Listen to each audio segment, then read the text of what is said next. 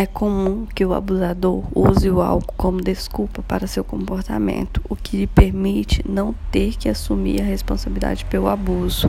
O álcool diminui as inibições de uma pessoa, sim, mas não é motivo para abuso.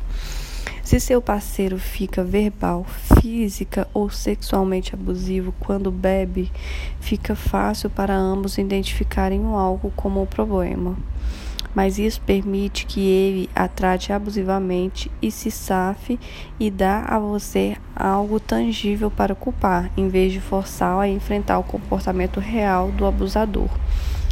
Alguém poderia dizer: se ele parasse de beber, tudo ficaria bem. No entanto, isso não é verdade, pois o álcool é simplesmente o bode expiatório.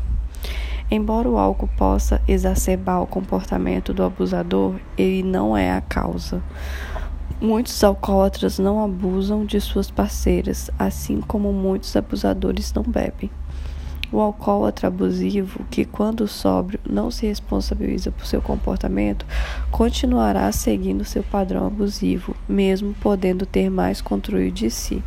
Por isso, o mais importante é observar o padrão de comportamento do abusador entre os estados ébrios não é de se surpreender que você descubra que o comportamento sóbrio dele se encaixa no perfil dos padrões de um abusador, e o abuso só se intensifica quando ele bebe.